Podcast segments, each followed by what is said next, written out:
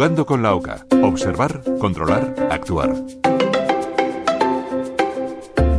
Hola a todos, ¿qué tal? Soy Javier Salas y les invito de nuevo a seguir jugando con la OCA para con la observar, con la C controlar y con la actuar. Hoy sobre talidomida y focomelia. Pues empezamos a jugar en nuestra OCA nos recuerda que la talidomida fue un medicamento dispensado a las mujeres embarazadas entre 1957 y 1963 que causó enormes deformidades en los fetos que gestaban dichas embarazadas. Inicialmente se daba como ansiolítico, una alternativa a los barbitúricos para mareos, náuseas, vómitos del embarazo, asma, insomnio, niños intranquilos e incluso se recomendó en el embarazo. Su éxito fue tal que en los años 50 eran de los fármacos más vendidos en todo el mundo, vendido bajo 80 marcas distintas. Comenzamos con la O de nuestra OCA para observar que la focomelia es un trastorno raro que se caracteriza por una malformación de origen teratogénico que consiste en la ausencia de huesos y músculos en las extremidades superiores e inferiores. Y en su lugar aparece una especie de muñón a la altura del hombro o de la cintura, y puede afectar a diversas extremidades que siempre son más cortas de lo normal e incluso en casos extremos los pies o las manos surgen directamente del tronco. Continuamos ahora con la C de nuestra OCA para controlar las causas que lo provocan. La focomelia, cuyo origen se asocia al uso de la talidomida, es causada por un defecto en la diferenciación celular, aunque no se han determinado con exactitud todas las causas. Pero sí están las genéticas que causan retraso de la división celular, incremento de la muerte celular y defectos en la proliferación celular. También se han indicado causas ambientales.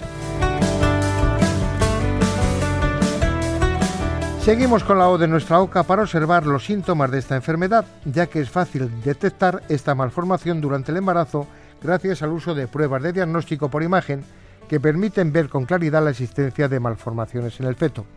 La focomelia provoca un desarrollo deficiente de los huesos de las extremidades, con lo que están estas son más cortas de lo normal. En casos extremos puede ser que manos, dedos y pies estén enganchados al tronco. También podemos observar los dedos pulgares cortos o ausentes o ausencia de algunos dedos de las manos o de los pies. En otras ocasiones, deformidad angular de los dedos y fusión de dos o más dedos, y también anomalías en el cráneo y en la cara. Suele aparecer un cráneo y mandíbula más pequeña y escaso desarrollo en las alas nasales y la falta de desarrollo de las mejillas. Si miramos a los ojos, apreciamos que los globos oculares se ven hacia afuera y la hendidura entre los párpados tienen inclinación hacia abajo. La córnea es opaca o tiene cataratas y las orejas suelen ser pequeñas y en algún caso existe fisura labiopalatina. Utilizamos la de nuestra OCA para saber cómo tenemos que actuar y para esta enfermedad no existe tratamiento, ya que un porcentaje importante de casos puede llegar a causar la muerte. En ocasiones la cirugía puede mejorar el estado de la persona y hay casos en los que el uso de prótesis permite mejorar la calidad de vida.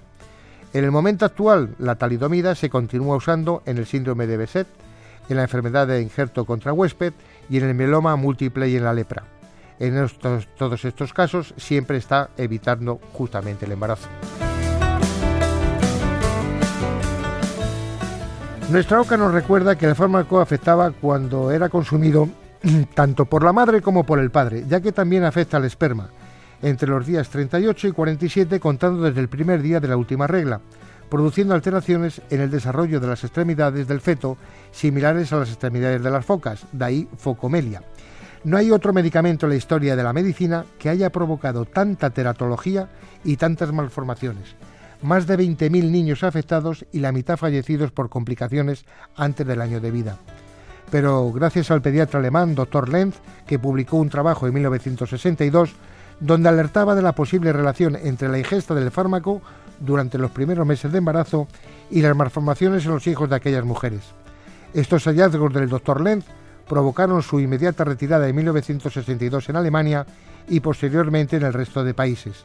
Y en España se comercializó entre los años 1957 y 1963, es decir, se comercializó hasta dos años después de haberse descubierto los efectos teratógenos. Javier Salas, Radio 5, Todo Noticias.